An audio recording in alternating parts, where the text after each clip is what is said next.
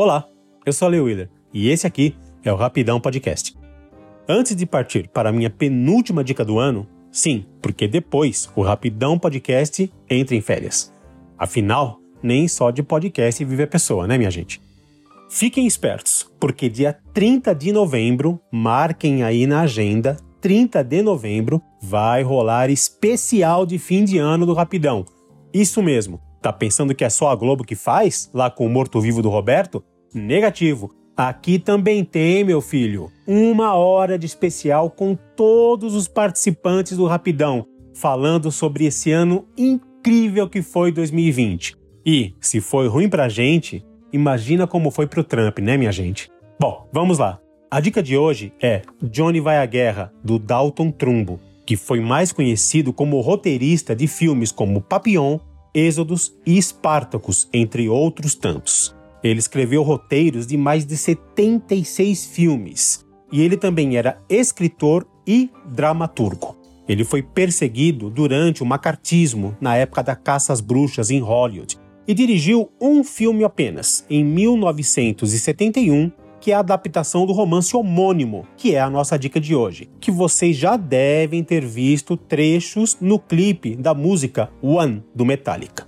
Nesse livro, nós conhecemos a história de Johnny, um jovem americano típico, padrão, que serviu durante a Primeira Guerra Mundial e que, depois de ser atingido por um morteiro, fica reduzido a apenas um torso.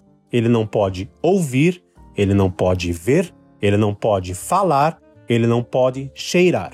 Tudo que lhe restam são as lembranças de vida pré-guerra e os horrores que antecederam o seu acidente trágico. O seu contato com o mundo exterior é apenas através do toque da enfermeira e dos médicos que o mantêm vivo.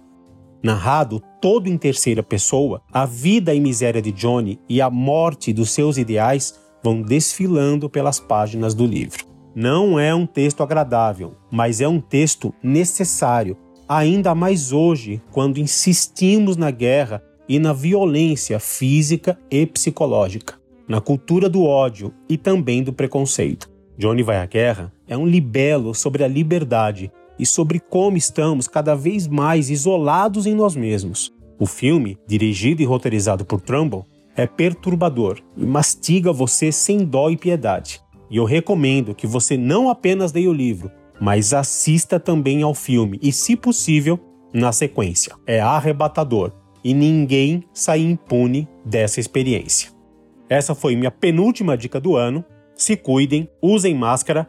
Atenção que dia 30 de novembro, como eu falei no início, tem o especial de fim de ano do Rapidão Podcast. Mande e-mail pra gente, contato arroba rapidãopodcast.com.br e segue a gente nas redes sociais. Instagram e Facebook, Rapidão Podcast. É isso aí. Leiam. Um beijo. Até a próxima.